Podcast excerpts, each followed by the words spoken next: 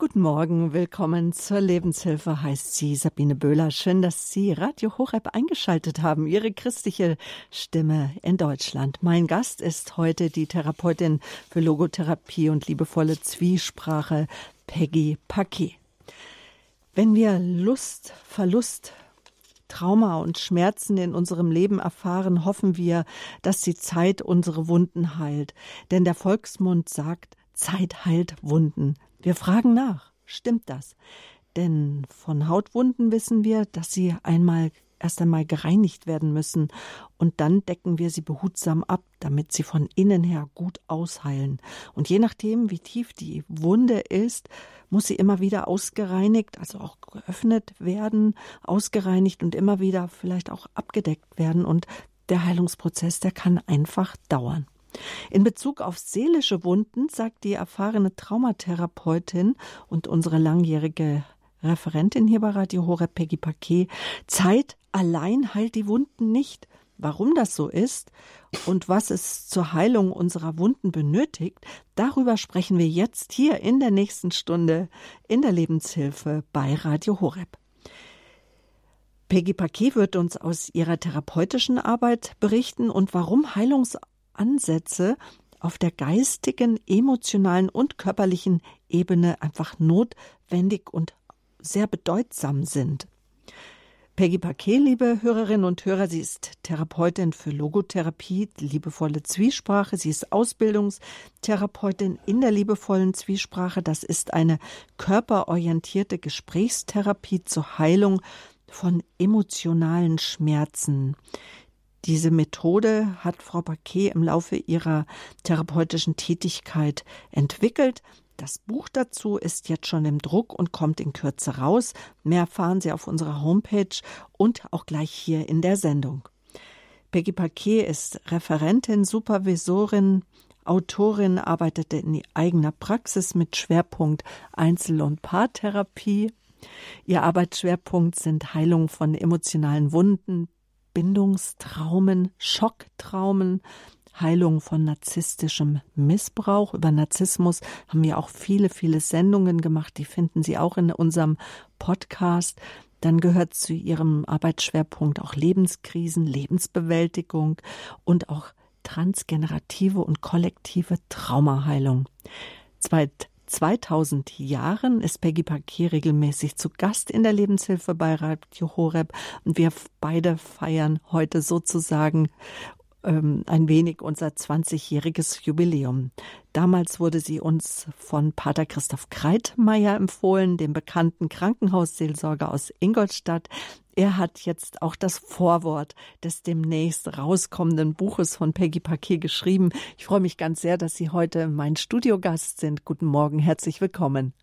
Guten Morgen, Frau Böhler. Ich äh, freue mich riesig, hier wieder im Studio zu sein. Ja, Sie haben ursprünglich eigentlich Pharmazie studiert und das kommt auch immer mal wieder in den Gesprächen mit Ihnen zum Vorschein, dass Sie sich da einfach auch gut auskennen. 1998 haben Sie dann am Süddeutschen Institut für Logotherapie in Fürstenfeldbruck hier bei uns bei München Ihre Ausbildung in Logotherapie begonnen und ihre Ausbildungsleiterin war damals Frau Dr. die Österreicherin Elisabeth Lukas, eine der bekanntesten Nachfolgerinnen von Viktor Frankl, dem Begründer der Logotherapie und der sinnzentrierten ähm, Psychotherapie, ähm, der Logotherapie.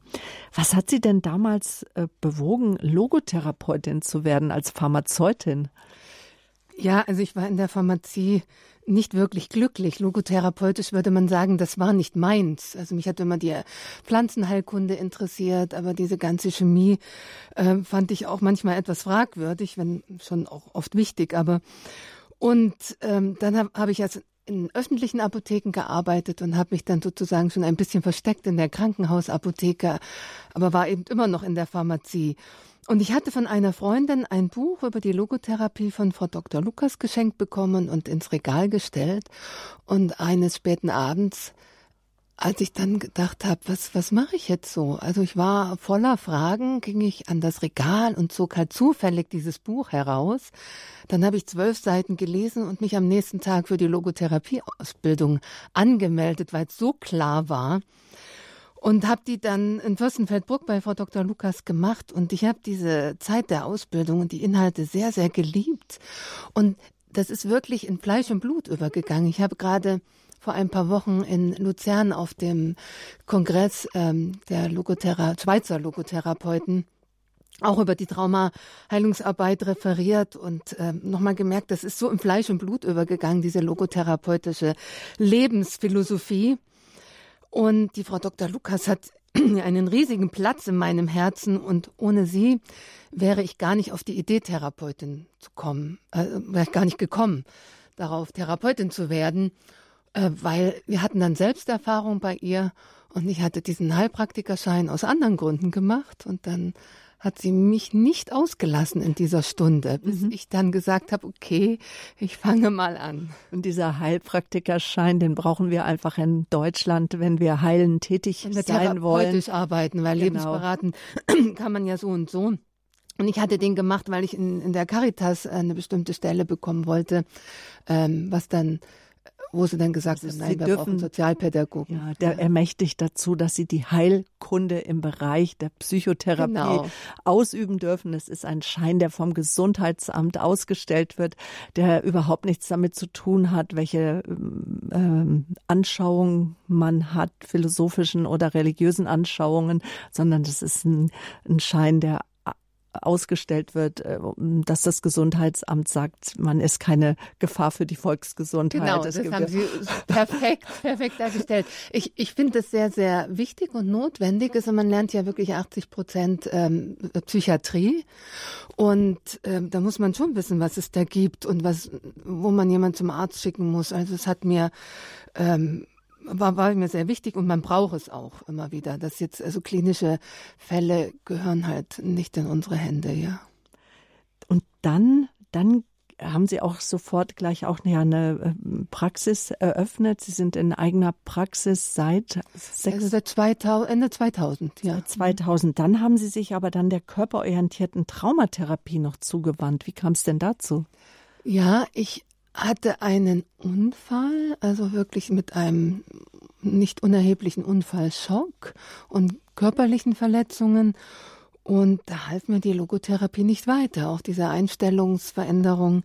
Und bin dann auf diese körperorientierte Traumatherapie gestoßen und die half mir dann aus diesen Unfallschockfolgen heraus, wo mir dann wirklich viele Erkenntnisse kamen, was dieser Zusammenhang zwischen Trauma, Nervensystem, Schock und habe dann dort eine Ausbildung begonnen. Man muss ja dazu sagen, dieses Wissen um diesen Zusammenhang des Trauma im Nervensystem steckt, was es im Körper macht, das ist ja noch relativ neu. So äh, wirklich wirklich umfassender bekannt, maximal 20 Jahre. Davor gab es natürlich Vorreiter, die da schon geforscht haben. Und bei der Entstehung der Logotherapie gab es dieses Wissen nicht. Ja, Viktor Frankl mit seiner Logotherapie war ja ein ein ganz notwendiges Gegengewicht zu dieser inhumanen Anschauung, dass Menschen nur von Lust und Macht gesteuert sind. Und da war das ein, ein ganz großes Gegengewicht. Und ich habe mich oft gefragt, was würde Viktor Frankl jetzt dazu sagen, zu diesen ganzen Erkenntnissen. Ja? Und durch diese neue Forschung, die ja immer weitergeht, das bleibt ja wirklich immer spannend ähm, in, dieser, in dieser Richtung, haben wir überhaupt erst die Möglichkeit, gezielt Trauma ähm, zu lösen und zu heilen im Nervensystem, wo sich dann unsere Wahrnehmung, unsere Gefühle und, und psychische Symptome einfach deutlich verändern und verbessern. Genau, und Sie haben dann auch eine Ausbildung gemacht in Traumatherapie. Also Sie sind auch Traumatherapeutin. Genau, und jetzt mache ich gerade auch noch eine ähm, Ausbildung für Bindungstrauma nochmal. Mache ich ganz gezielt Kurse, um da auch noch tiefer zu gehen. Und darüber werden wir sicherlich dann auch demnächst mehr hören hier in der Lebenshilfe, weil das immer üblich wenn Sie sich mit etwas Neuem beschäftigen, dass Sie das dann einfach auch weitergeben möchten an Ihre an unsere Zuhörer. Es gibt einen reichen Schatz schon an Interviews, die wir mit Ihnen führen äh, können. Und auch bei unserem Medienpartner EWTN haben Sie auch schon einige Reihen ja genau, auch da in Bild jetzt auch eine Überbindungstrauma, die ist gerade angelaufen bei EWTN. Da sind es eine Interviewserie von neun Sendungen und ich glaube zwei oder drei sind schon schon gelaufen. Da läuft jede Woche jetzt eine. Mhm. Aber die Frage ist dann dennoch, wie kam es dann zur liebevollen Zwiesprache und, und wie kam sie auch auf diesen Namen? Weil jeder fragt, was ist liebevolle Zwiesprache? Eine gute Frage. Ähm, also ich hatte mir so gewünscht, tiefst gewünscht und gebetet, therapeutisch so arbeiten zu können, dass wirklich aus der Tiefe eine anhaltende Veränderung entsteht. Und das habe ich, ähm, ich habe so einen so so ein Forscherdrang und an mir selbst und in der, der Praxisarbeit ähm, da weiter geforscht. Und dann gab es eine markante Erfahrung. Also ich hatte ja immer noch mit diesen körperlichen Verletzungen zu, zu tun und war eines Abends zutiefst verzweifelt, weil sich da nichts bewegt hat. Und, und dann machte ich die Erfahrung, so spürend, fühlend ganz loslassen zu können und wirklich so durch, den, durch die Tiefe der, der Angst, der Verzweiflung durchzutauchen und so loszulassen und wie wir in der Logotherapie sagen, meinen heilen Wesenskern ganz zu erfahren. Also unter dem Schmerz was ganz Heilsames, Tragendes zu erfahren, was mich wirklich zutiefst verändert hat. Und das war der Beginn der liebevollen Zwiesprache. Und dann habe ich eben genau geschaut, was ist da passiert, was machte es möglich, so tief zu gehen und diese heilsame Veränderung zu erfahren. Das war vor knapp 20 Jahren. Und dann habe ich begonnen, die Details immer mehr herauszuarbeiten und diese Methode praktisch darzustellen, weil ich dann gemerkt habe, viel informieren und schauen, dass diese Methode in ihrer Art einzigartig ist. Und was ist der zentrale Aspekt und Ansatz der liebevollen Zwiesprache? Es gibt ja ja, es gibt viele Methoden, wo ich zu einem Therapeuten gehen muss. Der macht mit mir eine gezielte therapeutische Arbeit. Und der zentrale Aspekt dieser Methode ist, dass es eine selbstständig anzuwendende, kann das erlernen, praktische Methode ist, wenn mich Emotionen gerade belasten und schmerzen jetzt. Ich kann da jetzt mich drum kümmern und durchmarschieren.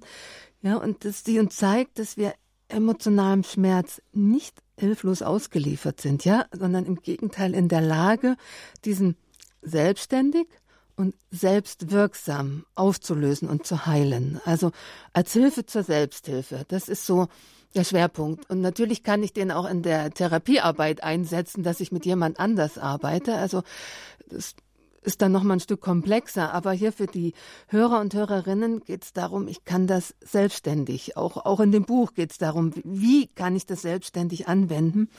Und was eben auch einzigartig ist, dass es nicht nur um eine Beruhigung der Emotionen geht, sondern wirklich eine tiefe Lösung und Umwandlung. Denn in, im emotionalen Schmerz ist ja Energie eingefroren und die wird ja wieder freigesetzt. Und die steht uns einerseits als mehr Lebenskraft, Lebensenergie zur Verfügung. Und unter dem Schmerz, wenn wir nicht da stehen bleiben, sondern wirklich wissen, wie wir tiefer kommen, können wir tiefe lebensfördernde Qualitäten aus unserem heilen Wesenskern, die tauchen auf. Wir müssen uns vorstellen, wir bohren so ein Loch durch den Schmerz durch und dann kommen wir in unserem heilen Kern und, und dann scheint, sagt sozusagen das Licht durch und dann tauchen von ganz tief innen Erfahrungen auf, wie gehalten sein, geborgen sein, äh, Kraft, Neugier, Vertrauen. Das ist sehr unterschiedlich, aber es kommt unmittelbar aus unserem Innersten und das gilt zu integrieren. Und das macht eben diese tiefe Veränderung möglich, dass ich das tief wirklich in mir erfahre, körperlich, emotional und geistig. Und das wirkt sich natürlich gesundheitsfördernd auf seelischer und körperlicher Ebene aus. Und wenn ich mein ganzes Leben die Erfahrung habe oder mein Erleben ist, ich bin allein, ich bin ja Mutterseelen allein auf dieser Welt und ich mache diese Erfahrung tief in mir, die ist ja so real, dass ich getragen und gehalten bin und ich mache die vielleicht mehrmals, dann wird mich das verändern. Dann wird diese schmerzhafte Dauererfahrung, ich bin allein, wird nachlassen oder sogar verschwinden. Und nun sind wir ja auch bei einem christlichen Radio und es wird auch verschwinden, dass wir immer das Gefühl haben, wir leben in einer Gottesferne, dass wir ja, vielleicht Trauma steht zwischen mir und Gott. Trauma steht zwischen mir und Gott. Ja. Peggy Paquet ist mein Gast. Zeit heilt die Wunden nicht sagt Peggy Paquet. Warum? Darüber sprechen wir gerade. Die liebevolle Zwiesprache hat sie uns gerade erklärt, wie er wirkt, ein innerer Prozess, durch den wir Gefühle, die uns schmerzen und die uns belasten, ja, mit Hilfe der liebevollen Zwiesprache können wir sie umfassend wahrnehmen, annehmen und wie sie eben rausgearbeitet hat, auch auflösen. Aber wo kann sie denn dann heilsam sein, die liebevolle Zwiesprache, Frau Paquet? Mhm. Ich stelle mir vorab, bei psychiatrischen Erkrankungen, das ist eine Kontraindikation oder auch schwere ähm, Persönlichkeitsstörung oder hochkomplexe ähm, posttraumatische Belastungsstörung, da arbeitet man zuerst äh, rein stabilisierend. Ja. Also, wo wirkt sie heilsam? In unserem ganz normalen Alltag, bei allen unangenehm belastenden Gefühlen, bei jedem kleinen Ärger, bei Angst, wenn ich mich ohnmächtig fühle, die Handwerker kommen wieder nicht. Da der Bus kommt nicht. genau. Und dann kann ich mir in, in kürzester Zeit helfen, mich wieder gut bei mir und entspannt zu fühlen. Bei jeder Form von Stress, ja, und ein wichtiges Wort jetzt Schwierigkeiten mit der Selbstregulation. Schwierigkeiten mit der Selbstregulation ist, ist, ein Symptom aus Bindungsverletzung, was, wo viele Leute, ja, Selbstregulation, ganz eigenes Thema. Vielleicht machen wir da mal eine Sendung drüber, über Selbstregulation, genau. Bei Verletzungen aus frühen Bindungstraumata, bei Schocktraumata, also aller Art Unfälle, Operationen, Verlusterfahrungen ähm, bei Trennungen und auch bei all diesen Emotionen, die in zwischenmenschlichen Konflikten auftauchen, da bei Schock möchte ich noch mal nachhaken, weil ich könnte mir vorstellen, dass viele sagen, wieso Schock nicht, ich hatte keinen schweren Unfall oder irgendwas. Mhm. Aber Sie wissen aus Ihrer Arbeit, es gibt Schockerfahrungen, die sind uns überhaupt nicht bewusst. Ja, das stimmt. Das stimmt. Ähm, das gerade so Nachrichten, die so plötzlich kommen. Mhm. Allein ich, ich habe auch die Erfahrung, dass dieser Ukraine-Krieg, dieser Beginn, dieser erste Tag war für viele Menschen ein Schock. Ich selber bin wie betäubt durch den Baumarkt gelaufen. Ähm, gut, das ist jetzt so ein kollektiver Schock, aber wir bekommen von irgendjemand anders eine Nachricht und erleben auch einen kleinen Schock oder kleine Fahrradunfälle, aber auch äh, Nachrichten gesundheitlicher Art, ja, wo wir plötzlich Angst bekommen. Es gibt so so viele kleine Schockmomente oder ähm, in der Betreuung eines Angehörigen, ja, und dann kommt die nächste Diagnose oder oder ich werde versetzt, mein Arbeitgeber ja, muss genau. mich vielleicht äh, entlassen oder denkt darüber nach. Ja, ich habe ja. da gerade eine Erfahrung von einem, einem Suizid bei ähm, von einer Klientin bei einem Angehörigen, der eben versetzt wurde in der Arbeit richtig und dort keine Unterstützung bekommen hat und aus diesem Schock eben nicht mehr herauskam. Ähm, das sind viele kleine Momente. Es ist auch nicht so, dass jeder Schock in unserem Nervensystem ein Trauma auslöst. Also wir haben ja auch Fähigkeiten, uns durch einen Schock hindurch zu bewegen, aber manchmal eben nicht.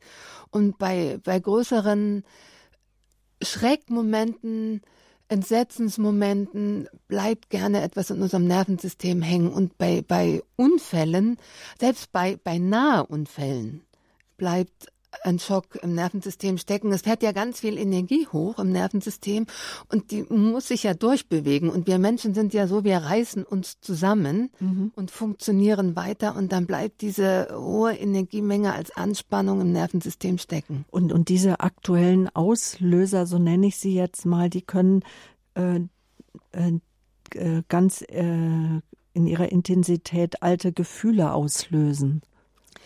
Genau. Also starke Emotionen, die wir also in unserer Kindheit verdrängen mussten, die sind ja nicht einfach weg. Ja, sie bleiben in unserem Nervensystem als hohe Anspannung.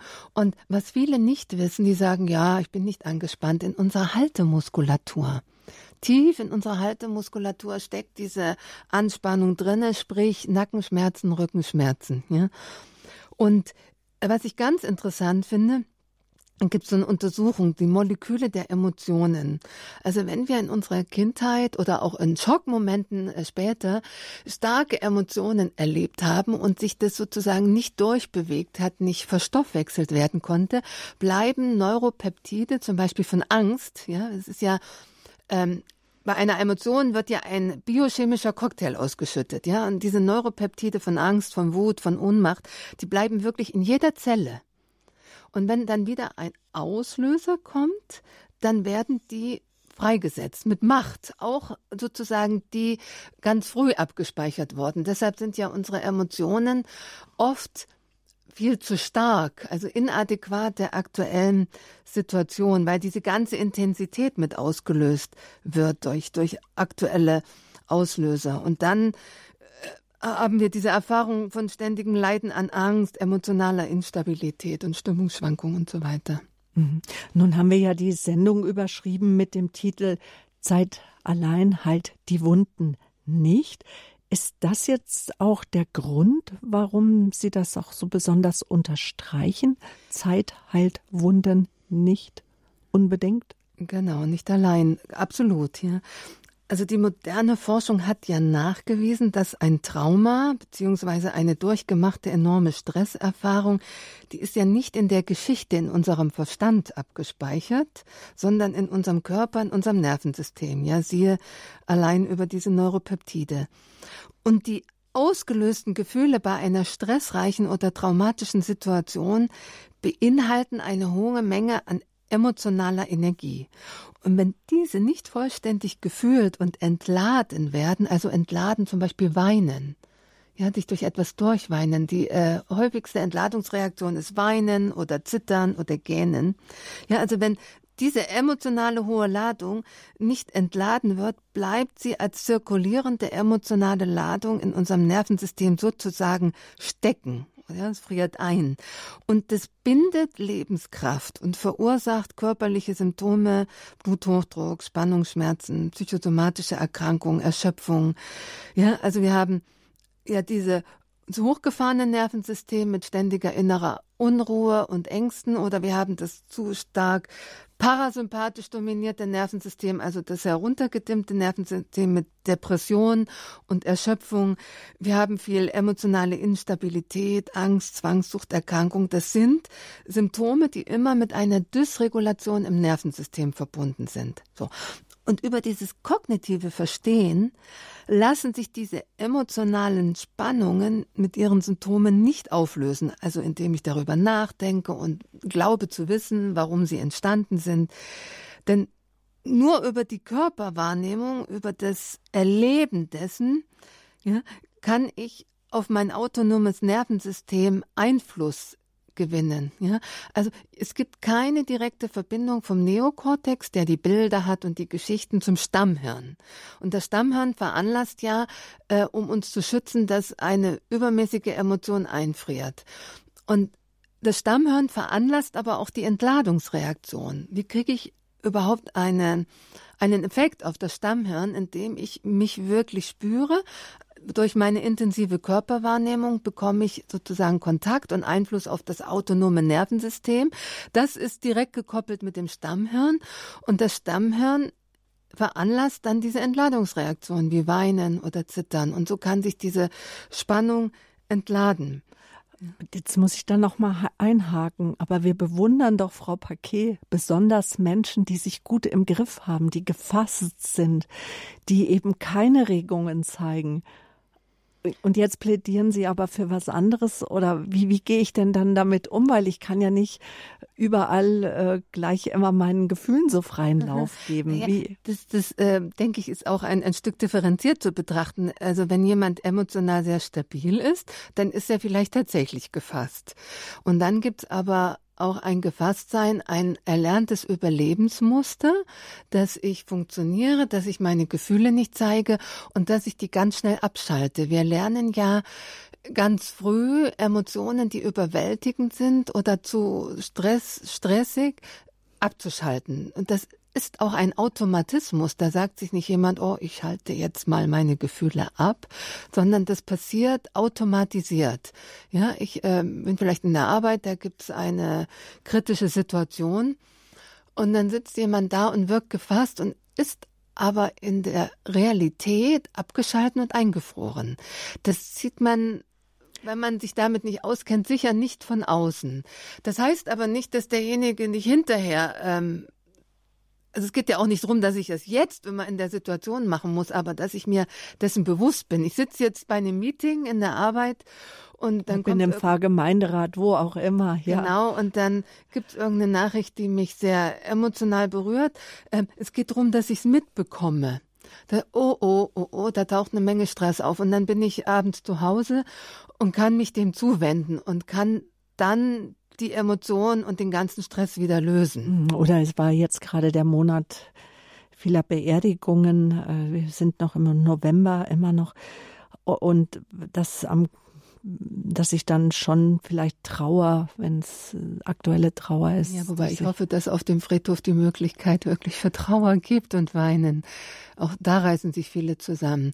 Genau, also sich den Emotionen zuzuwenden heißt nicht, dass, also es ist gut, das aktuell zu machen, wenn ich gerade damit beschäftigt bin und das geht auch oft und es geht eben manchmal nicht und aber ich lerne ja, mich überhaupt mehr mitzukriegen. Und wenn ich Trauer empfinde, dann kann ich auch ein, zwei, drei Tage später mich dem und dass ich dann das auch einfach zulasse. Ja, und ich kriege ja ein Gefühl dafür, ob da noch was in mir steckt. Und gleichzeitig entwickle ich ja immer mehr Kapazität äh, von Selbstregulation in der Situation. Also mit dieser Traumaheilungsarbeit entwickle ich auch Kapazität, in der Situation gut in, mit, in Kontakt mit mir zu sein und reguliert zu bleiben. Das ist dann nicht dieses Funktionieren, sondern ein wirklich präsentes Dasein. Genau. Also diese ganzen Überlebensmuster und Anpassungsstrategien, die wir so entwickelt haben, die halten wir für unsere Persönlichkeit. Und je tiefer man dann schaut, umso mehr merkt man, ich habe da eine Menge Muster. Das bin ich gar nicht, ja.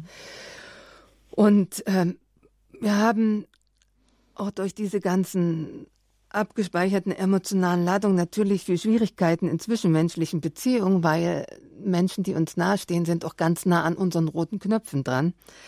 Genau.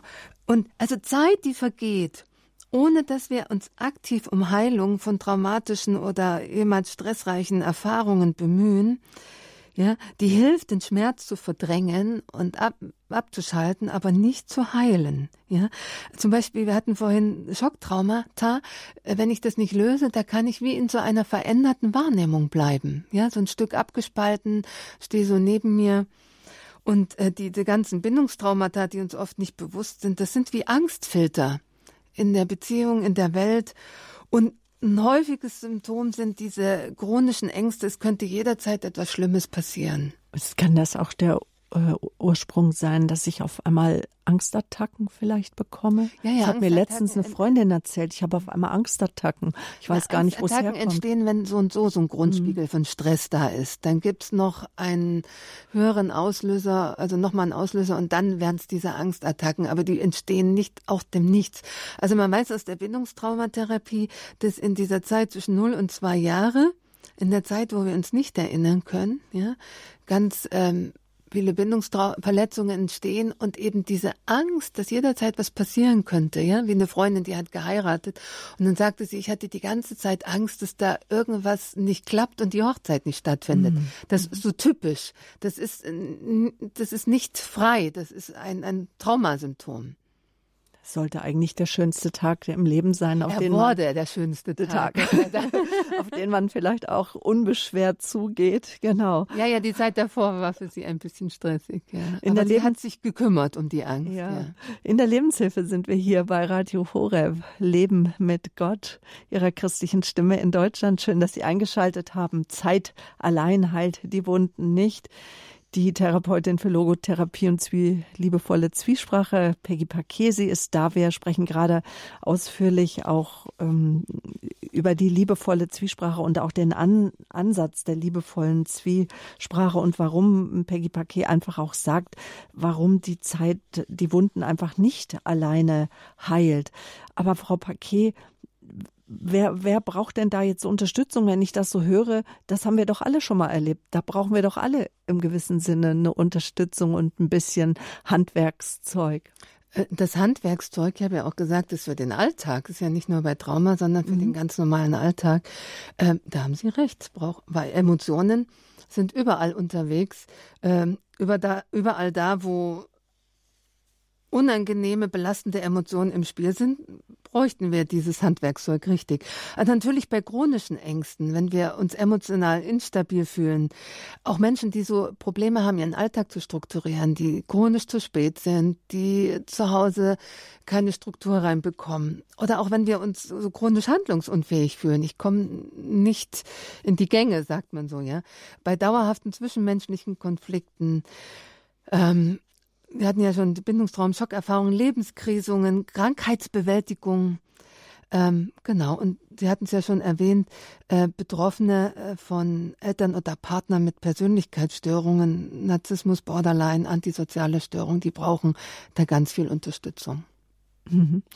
Und welche Wunden brauchen Heilung, weil Zeit heilt Wunden nicht. Ich habe eben angefangen schon mit der körperlichen Wunde, der Schnittwunde, also das welche seelischen ja. Wunden brauchen Heilung?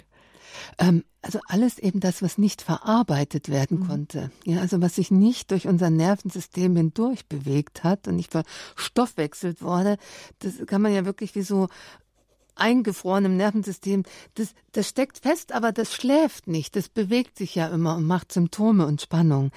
Und das, was immer wieder schmerzhaft spürbar wird, ja, wir haben Menschen mit so, ich nenne das so Ohnmachtswunden, die immer, wenn Situationen sind, wo sie das Gefühl haben, nichts machen zu können, die da wirklich heftigste emotionale ähm, Schmerz erfahren, ja. Also all der Schmerz, also die Wunden brauchen Heilung, all der Schmerz, mit dem wir im Leben konfrontiert wurden und werden, wenn wir nicht allein durchkommen. Ja? Und diese, ich habe nochmal erwähnt, diese Bindungstraumata aus dieser Phase 0 bis 2, ähm, dann sagen die Menschen, ja, äh, da ist doch nichts passiert.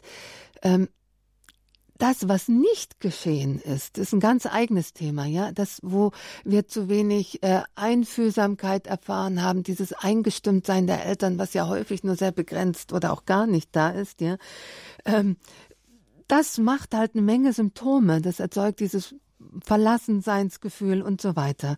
Also das, was nicht geschehen ist in dieser frühen Phase, kann mehr Symptome machen als Dinge, die geschehen sind, von denen wir etwas wissen, wie ein Krankenhausaufenthalt oder sowas. Ja? Mhm.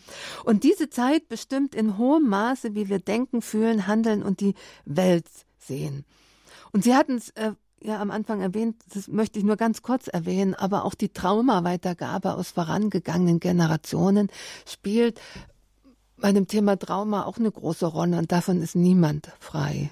Mhm. Ja, wir sind geronnenes Gewordensein aus zwei Generationslinien mit einer Menge Trauma und mit einer Menge Ressourcen, sonst säßen wir nicht hier. Und was die Wunden heilt, was geschieht bei emotionaler Heilung und was dann die Hirnforschung auch zum Thema Traumatherapie sagt. Darüber sprechen wir jetzt gleich nach einer Musik weiter hier in der Lebenshilfe bei Radio Horeb. Zeit allein halt die Wunden nicht, sagt mein heutiger Gast, die Traumatherapeutin, Therapeutin für Logotherapie und liebevolle Zwiesprache, Peggy Paquet. Gleich geht's weiter. Bleiben Sie dran.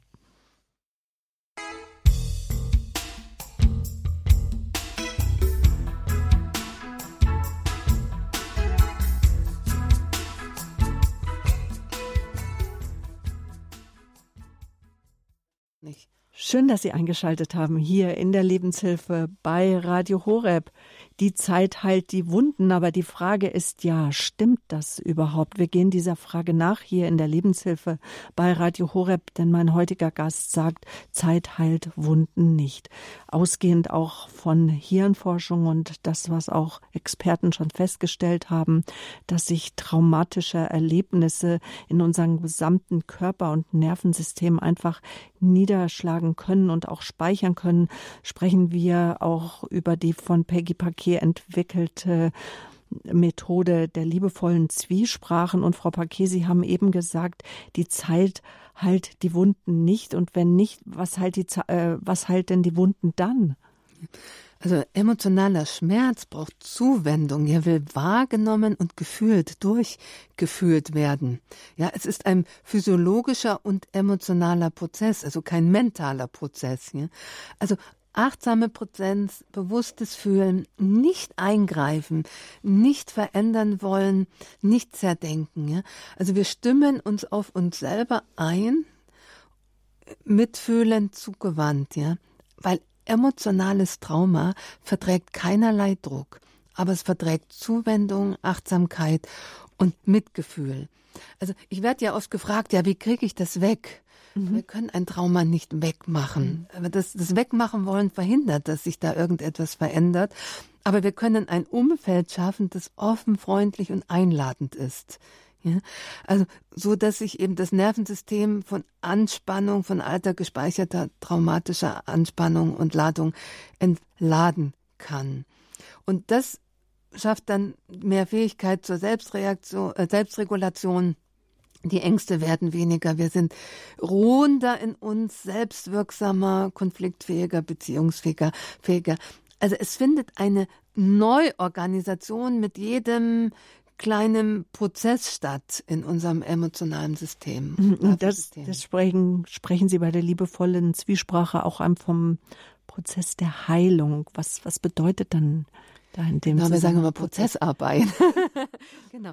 Also wir, äh, also wir müssen einerseits wissen, wie das geht, durch eine emotionale Welle durchzutauchen. Deshalb wird es ja auch als Prozess, als Schritte dargestellt, weil die Gefahr, im Spüren stecken zu bleiben, definitiv da ist oder das wieder in Gedanken abzudriften. Und, und deswegen gehen ja viele Menschen gar nicht da rein. Ich weiß auch noch vor Jahren eine Freundin, die hat gesagt, Sabine, wenn ich jetzt anfange zu weinen oder wenn ich anfange, mich dem Gefühl hinzugeben, das geht überhaupt nicht komme da nie wieder raus. Ja. R richtig, wenn ich nicht weiß, wie es geht. Also ich komme da schon wieder raus, aber manche Menschen weinen sich ja mehr rein, als es gibt einen mhm. Unterschied hineinweinen ins Trauma, hinausweinen. Ja. Und eben viele in ihre Gedanken abdriften und dann funktioniert das eben nicht, dass das Nervensystem sich entladen kann. Also Prozess bedeutet ja ein Verlauf, eine Entwicklung, vor allem eine fortlaufende innere Bewegung. Ja? Und bei der liebevollen Zwiesprache wird der Prozess so klar beschrieben, wie wir in uns diesen präsenten Raum aufbauen, in dem ein unangenehmes Gefühl auftauchen, aber sich wirklich hindurch bewegen und vollständig auflösen kann. Ja, Raum-Zeit-Rhythmus. Ich stelle den Raum zur Verfügung, ich stelle die Zeit zur Verfügung und es bewegt sich in seinem eigenem Rhythmus weiter, weil das so in uns angelegt ist, dieser Selbstheilungsmechanismus. Also durch bewusstes Spüren der gegenwärtigen Körperempfindung, durch bewusstes Fühlen der aktuellen Emotion, durch ein bewusstes Atmen und durch bewusstes Beobachten, ja die geistige Person, wie die Logotherapie sagt, dieses inneren Prozesses, kommen wir dahin durch. Und was sagt jetzt die Hirnforschung dann dazu zu dazu? Also oder oder auch was geschieht dann bei dieser emotionalen äh, Heilung? Also wir müssen ja wissen, dass bei Trauma gibt es tatsächlich morphologische Veränderungen im Gehirn. Die Selbstregulationszentren die, äh, sind ähm, weniger verdichtet. Diese Amygdala, diese Angstzentren feuern viel stärker, viel intensiver, viel früher.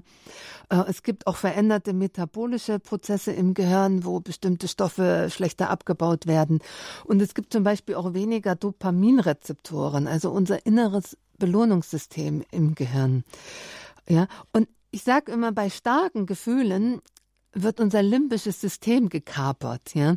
Also die Emotionen sind so stark, dass ähm, das limbische System so übermäßig aktiv ist und wir wissen, dass sogar der Neokortex abgedimmt wird. Also das klare Denken, sogar die Empathiefähigkeit wird, wird heruntergedimmt bei einer starken Emotion. Nun, die gute Nachricht ist, unser Gehirn ist plastisch. Mit Traumatherapie gibt es positive morphologische Veränderungen. Ja, die Selbstregulationszentren verdichten sich, die Angstzentren feuern weniger. Ja, also es gibt positive Veränderungen, neue synaptische Verbindungen, neue neuronale Verbindungen. Also auch gerade diese äh, Bindungstraumen, wenn wir eben Erfahrungen in unserer Tiefe machen und auch in der Beziehung mit dem Therapeuten, dieses Eingestimmtsein, dann machen wir neue neuronale entstehen neue neuronale Verbindungen durch die neue Erfahrung. Ja, also das bewirkt eine veränderte Wahrnehmung, mehr Stabilität und weniger Angst. In, in Kürze hier. Mhm. Und was geschieht denn bei der emotionalen Heilung? Genau, also diese, dass wir uns besser regulieren können, dass wir weniger Ängste haben, dass wir mehr in uns ruhen. Mhm. Genau, also diese Neuorganisation im Nervensystem bewirkt ähm, wirklich erstmal diese veränderte Wahrnehmung. Also ich reagiere mhm. auch auf bestimmte Triggerfaktoren nicht mehr. Ich spüre mich mehr, ich bin mehr verkörpert. Also diese körperorientierte Traumatherapie, da geht es ja auch darum, um ein verkörpertes Selbst und ganz in der Welt anzukommen. Und für alle, die sich da jetzt mehr für interessieren, können auch jetzt nachlesen über diese Methode in ihrem neuen Buch. Worum wird es denn da gehen? Machen Sie uns doch mal so ein bisschen auch äh, den Mund wässrig. Ein bisschen neugierig, ja. Ein bisschen neugierig, ja. Mhm. Genau, jetzt ist dieses Buch, das, da geht es darum, um die Selbstanwendung, ja, wie ich selber durch diesen Prozess durchkomme. Und da erkläre ich so ein bisschen unsere emotionale Situation, was das mit den Gefühlen auf sich hat, wie es zu einem Schmerzkreislauf kommt. Genau, ein bisschen über die Ursachen unserer emotionalen Wunden und was das für Auswirkungen hat in unserem Leben, auch unsere Verdrängungsmechanismen. Erkläre, wie unser Nervensystem funktioniert, ein Stück wie Schocktrauma und Bindungstraumata entstehen und dass wir eben der Weisheit unseres Körpers vertrauen können. Dann wichtiger Teil der liebevollen Zwiesprache ist ja die Ausatemunterstützung, die unser Nervensystem ganz stark unterstützt, durch diese Emotionen durchzukommen. Die erkläre ich detailliert.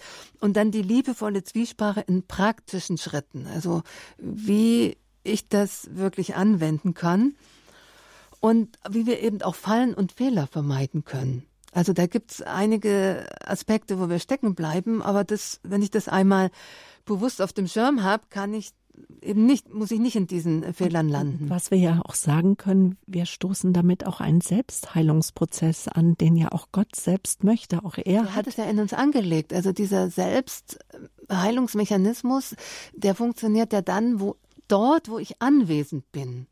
Ja, dort, wo dem, was ich mich zuwende, meinem Körper, meinem Nervensystem, meinen Gefühlen, sobald ich da anwesend bin, beginnt ja dieser Selbstheilungsmechanismus zu wirken. Und das mache ich ja nicht oder irgendjemand, sondern das ist wirklich vom Schöpfer in uns angelegt. Nur muss jemand da sein, ja, muss ich dem zuwenden. Also, dass ich selber sozusagen für mich dann da bin. Ja, mhm. genau. Sie hatten vorhin gefragt, äh, wie dieser Begriff entstanden ist. Das hatte ich ähm, noch nicht erklärt. Also die liebevolle Zwiesprache, dieser Begriff, einerseits war er irgendwie ganz präsent da und ging nicht wieder weg.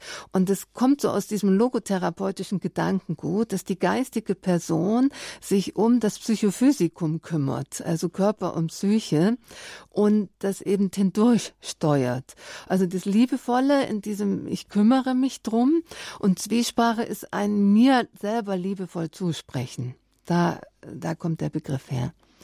Genau, in dem Buch stelle ich dann verschiedenste Anwendungsbereiche vor, worauf, äh, was da noch speziell zu beachten ist oder ganz verschiedenste Aspekte bei Ängsten, bei Wut, nach Operationen und Unfällen, zur alltäglichen Stressbewältigung, bei der Verlassenheitswunde, bei körperlicher Anspannung, nach Gewalterfahrungen, ja auch, auch bei diesen übermäßigen Schuld- und Schamgefühlen. Sie hatten vorhin erwähnt, die Trauer, durch so einen Trauerprozess hindurchzukommen.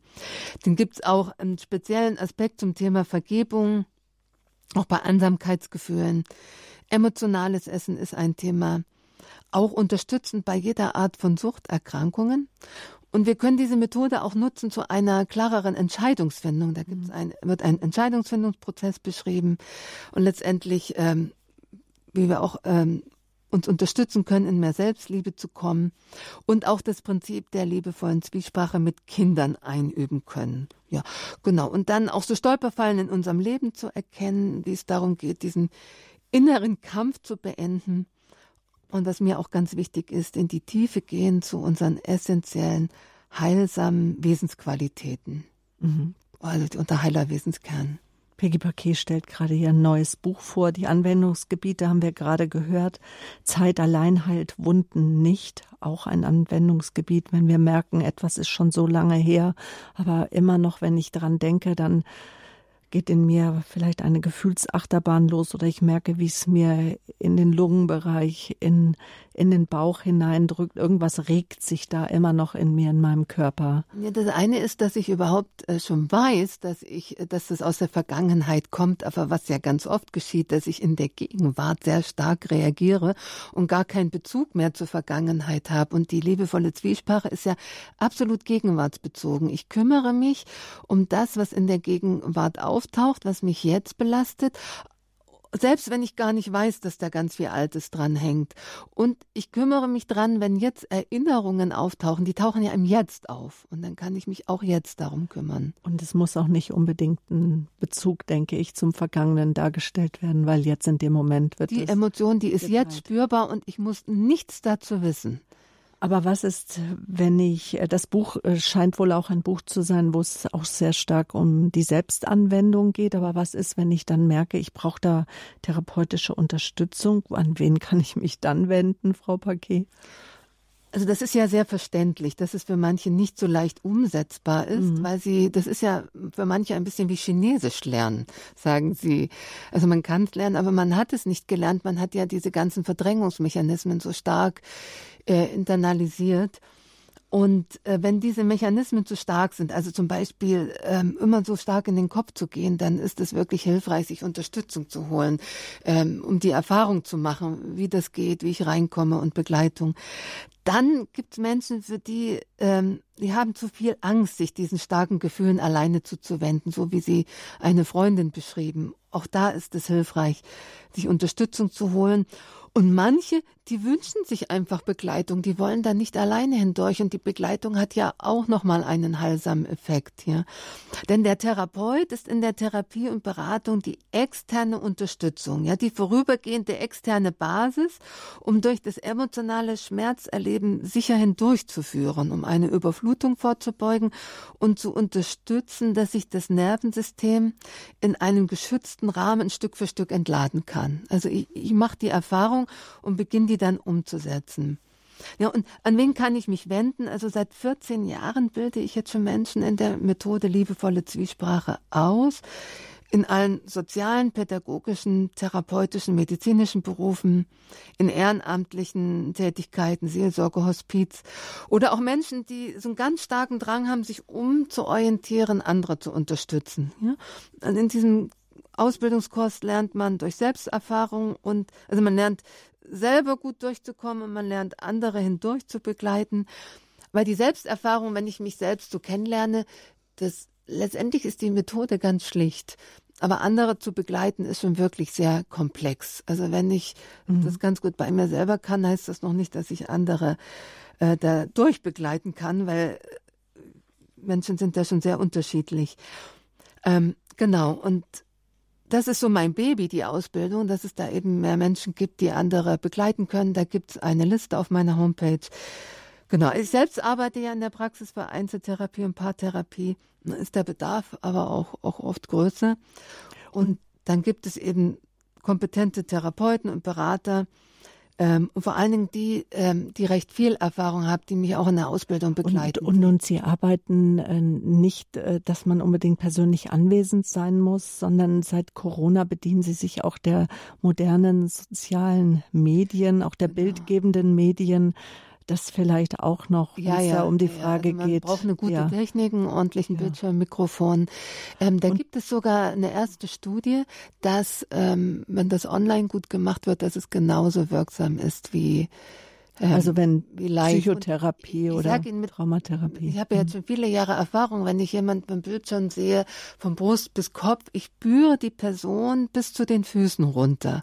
Also dieses Eingestimmtsein findet online zu 100 Prozent genauso statt. Mhm. und manche Menschen wohnen weit weg und dann kommen sie angehetzt an. Also das hat alles Vor- und Nachteile.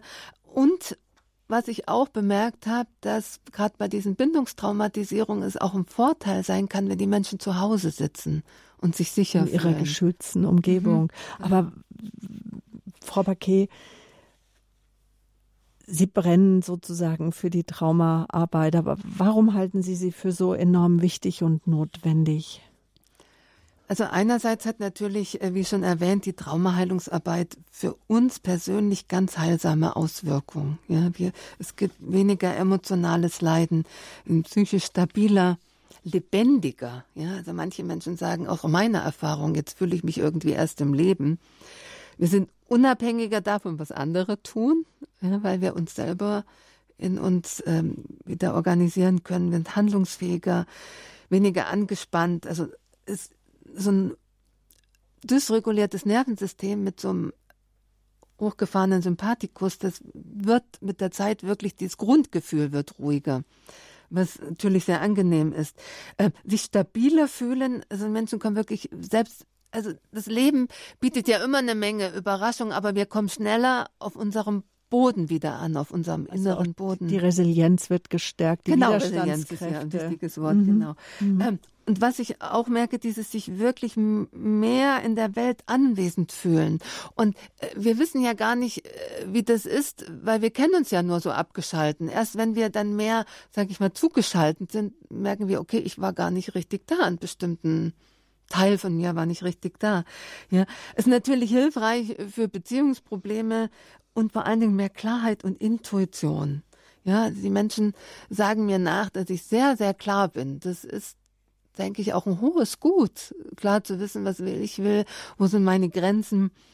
Und auch dieses Mehr an Verbundenheit mit mir selbst, mit der Natur und mit Gott. Ja, also wenn ich Trauma heile, das ist immer wie wenn ich ganz viele Steine aus meinem Lebensfluss immer wieder ein Stein, ein großer, ein kleiner, der in meinem Lebensfluss liegt und mein Leben fließt mehr.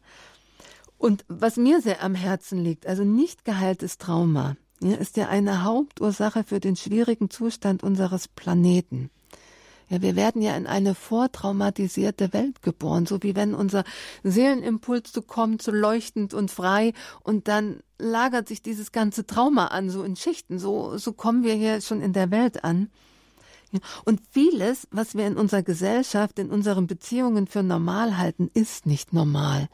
Das sind Auswirkungen von Trauma. Also ich erlebe es so, es gibt keinen Lebensbereich, wo es keine Auswirkung von Trauma gibt. Ja, denken wir an diese Übersexualisierung, ähm, wie wir mit der Umwelt umgehen. Also jedes Thema, wo man schaut, ist gibt es Traumaeffekte. Ja, und wie ich schon sagte, durch Trauma können wir uns selbst, unsere Mitmenschen, die Natur und Gott nur begrenzt oder gar nicht spüren. Und dadurch gehen wir so destruktiv mit uns selbst, ja, auch so empathielos mit unseren Mitmenschen, mit den Tieren. Und ich manchmal erlebe, wie Menschen mit Tieren umgehen und das für normal halten, da sträubt sich mir alles, ja. Und mit der Natur, wie können wir mit der Natur so umgehen, weil wir sie nicht fühlen, ja? Also wir erleben uns ja wie auf dem Planeten, aber wir sind Teil des Planeten. Ja, aber so handeln wir nicht. Ja. Und solange diese individuellen, transgenerativen und kollektiven Traumata nicht geheilt sind, werden sie sich immer wieder wiederholen. Das ist ja eine Energie, die zirkuliert und wir sehen es im Nahen Osten. Das ist nicht geheilt und eskaliert immer wieder, vor allen Dingen, wenn dann noch gewissenlose Menschen das noch forcieren. Ja? Also Trauma verschwindet nicht von allein. Es zirkuliert so lange und kreiert schmerzhafte Effekte, bis jemand hinschaut, es bezeugt, hinführt und durch Mitgefühl heilt. Ja, also aktives Bezeugen und Mitfühlen ist eine enorme Kraft, ja, was wir aus der kollektiven Traumaheilungsarbeit ja auch kennen. Also Traumaheilung auf individueller Ebene ist befreiend, heilsam, stärkend und fast, also ja, wir fragen ja fast alle Trauma in, also eigentlich jeder trägt Trauma in sich, ja. Und es ist eine Herausforderung, eine Aufgabe, nicht, es nicht an die nächste Generation weiterzugeben, ja. Und gleichzeitig, ich sage immer Traumaheilung, hier in der Gegenwart wirkt in die Vergangenheit hinein und in die Zukunft. Also durch dieses Bezeugen, Fühlen, Hinschauen in die Vergangenheit hinein. Und wenn ich jetzt Traumaeffekte, also Steine wegräume, wirkt es natürlich befreiend in die Zukunft hinein. Und deshalb sage ich, dass jede kleine persönliche Traumaheilung ein globaler Beitrag ist für, für, für unsere Welt. Und die Erkenntnisse darüber auch sicherlich dann auch im Sakrament der Beichte, wir sind ja auf einem katholisch-christlichen Sender, dann auch vorgetragen werden kann. Und dann können wir uns sicher sein, dass äh, auch Vergebung stattfindet und wir neu beginnen können. Und ähm, jeder da, wo er steht. Also gerade für uns Christen, warum ist Traumatherapie und äh, auch die Therapie bei Lebenskrisen so ein wichtiger Bestandteil auch für die geistliche und persönliche Entwicklung, Frau Paquet? Naja, wir sind ja Körper, Seele, Geist. Ja? Und das hängt ja unmittelbar zusammen. Die geistige Ebene ist ja nicht abgetrennt von der anderen. Ähm, genau, also ich bin nicht theologisch ausgebildet, ja. Ich kann das jetzt nur aus der Sicht der therapeutischen Ebene beisteuern. Und ähm, wir sagen in der Traumatherapie, dass wenn Menschen so vergeistlich sind und so im geistigen und spirituellen Raum so stark leben, das ist ein Überlebensmuster. Ja, die sind nicht verkörpert. Ja, wir sind Körper, Seele, Geist und ähm, wir müssen alle drei Ebenen gleichermaßen einbeziehen. Und die haben dann vielleicht Fähigkeiten, viel zu spüren, aber die sind nicht wirklich da, nicht verkörpert. Und das ist ein Traumasymptom, dieses ähm, Übergeistige. Also alter gespeicherter Schmerz kann sehr in uns verkapselt sein. Der limitiert unsere Gefühlswelt, unsere Ausdrucksmöglichkeiten in der Welt und auch unsere Fühlfähigkeit im gelebten Glauben, wie Sie schon gesagt haben. Ja, ich fühle mich getrennt. Und diesen Trauma und Stress erleben wir wie dunkle, verdichtete Bereiche in uns. Da sind wir angespannt, voll Druck, unlebendig abgetrennt. Ja? Und diese Traumabereiche sind wie Limitierungen in uns, auch das Licht Gottes und seinen Heiligen Geist wahrzunehmen und empfangen. Ja, wenn wir vorstellen, da ist so ein dicker Stein mit dem Bild, ja, da kann kein Licht hinein. Und damit sind wir begrenzt im Empfangen und auch im Geben. Ja. Also überall dort, wo sich diese emotionalen Verdichtungen in uns lösen, kann im Bild gesprochen wieder Licht hineinschauen. Und mir kommt da gerade so eine Person, die ich kenne, die ist sehr verkörpert.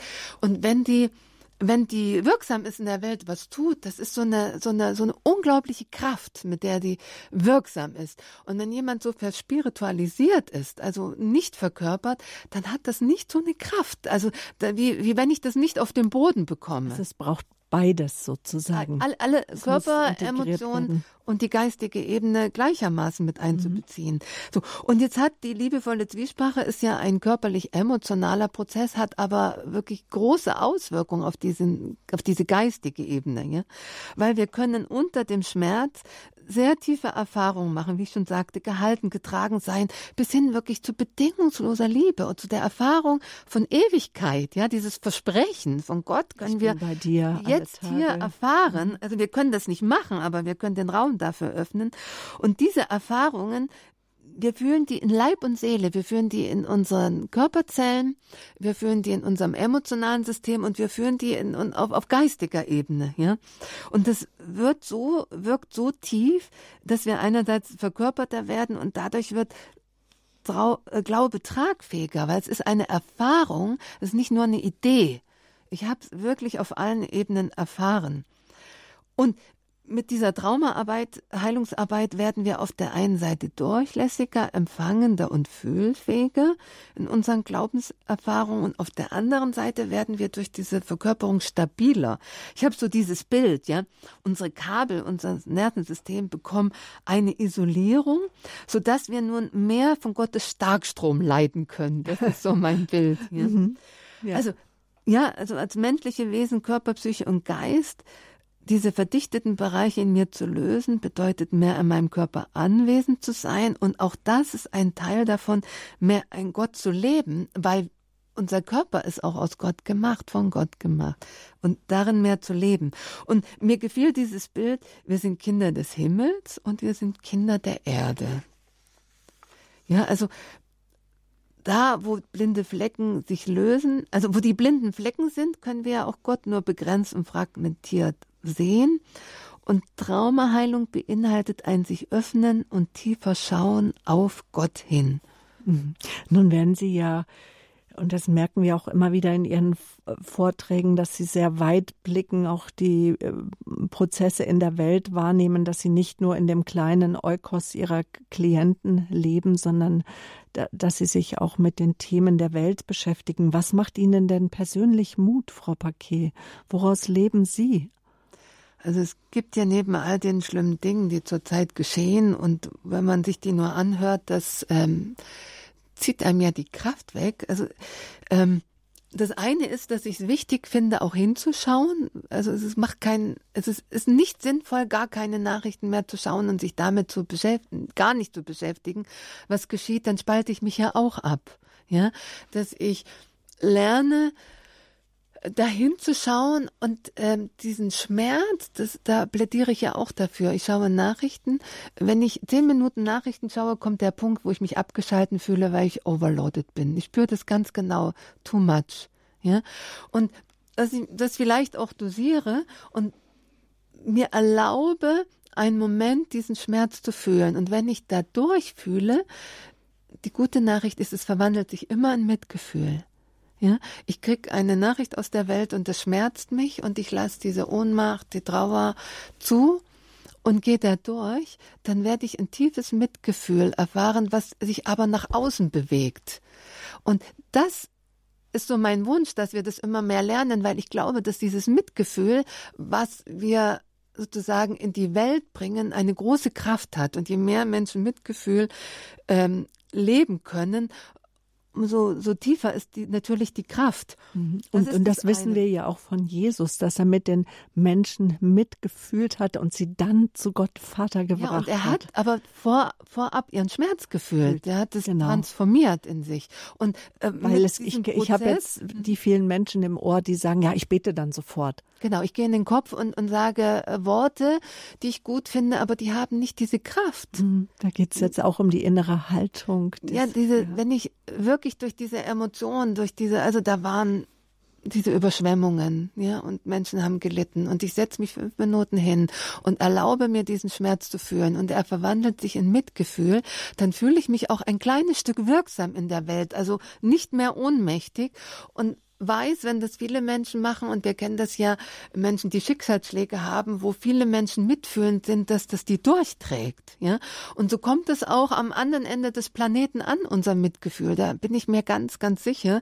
Und wir bleiben nicht in dieser Ohnmacht stecken und in diesem abgespalten sein. Ich, ich kann das nicht fühlen, weil es mir zu viel ist, ja. Also, was mir Mut macht, war Ihre Frage. Ja, es gibt neben all diesen schlimmen Dingen ähm, die geschehen auch ganz viele Menschen, die Großartiges vollbringen. Ich habe gestern in der SZ einen Artikel gelesen über eine Amerikanerin. Süddeutsche der, Zeitung. Mhm. Genau, danke. Die, eine Amerikanerin, da in Philadelphia gibt's ja ganz viele äh, Waffengewalt und ihr Bruder wurde erschossen und ihre Schwester hat sich erschossen und die diesen Schmerz umgewandelt hat und jetzt durch diese Streets of Philadelphia geht und Gutes tut, jeden Tag. Es war so großartig, mein Herz, ja. Und da gibt's so viele, von denen wir nie hören, ja.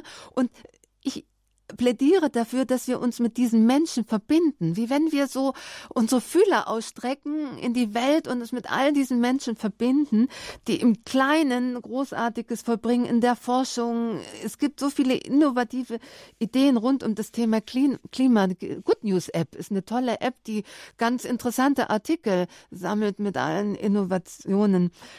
Ähm, genau. Und diese Menschen machen mir Mut, berühren mein Herz, die ins inspirieren mich, ja. Und all, ja, also mit dieser großen Kraft können wir uns verbinden, dass es uns nicht herunterzieht. Naja, und wenn morgen die Welt untergehen würde, würde ich heute noch hier sitzen, würde ich heute noch unterrichten, ja. Weil ich bin, was mir Mut macht, ich bin zutiefst überzeugt und, und ich kann das fühlen.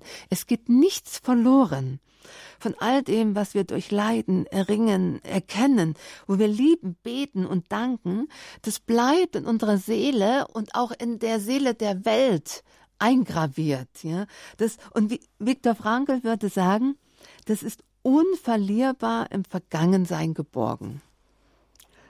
Dankeschön. Auch Ihre Worte sind unverlierbar nachzuhören im Podcast bei Radio Horeb www.horeb.org und auch bei Radio Horeb berichten wir immer wieder über Menschen, die im Kleinen Großes leisten. Ja, wunderbar. Genau. Richten unseren Blick über unseren persönlichen Tellerrand, über unsere Orts- und Stadtgrenzen, Landesgrenzen auch hin zu unseren afrikanischen Mitgeschwistern. Wir können alle voneinander lernen. Danke, Peggy Paquet. Zeit allein heilt die Wunden nicht. Das war unser Thema heute. Ich denke, wir werden noch viel von Ihnen hören. Auch im nächsten Jahr gibt's wieder auch Interessantes, eine Interviewreihe. Genau, transgenerative äh, Traumen ist jetzt das nächste Thema.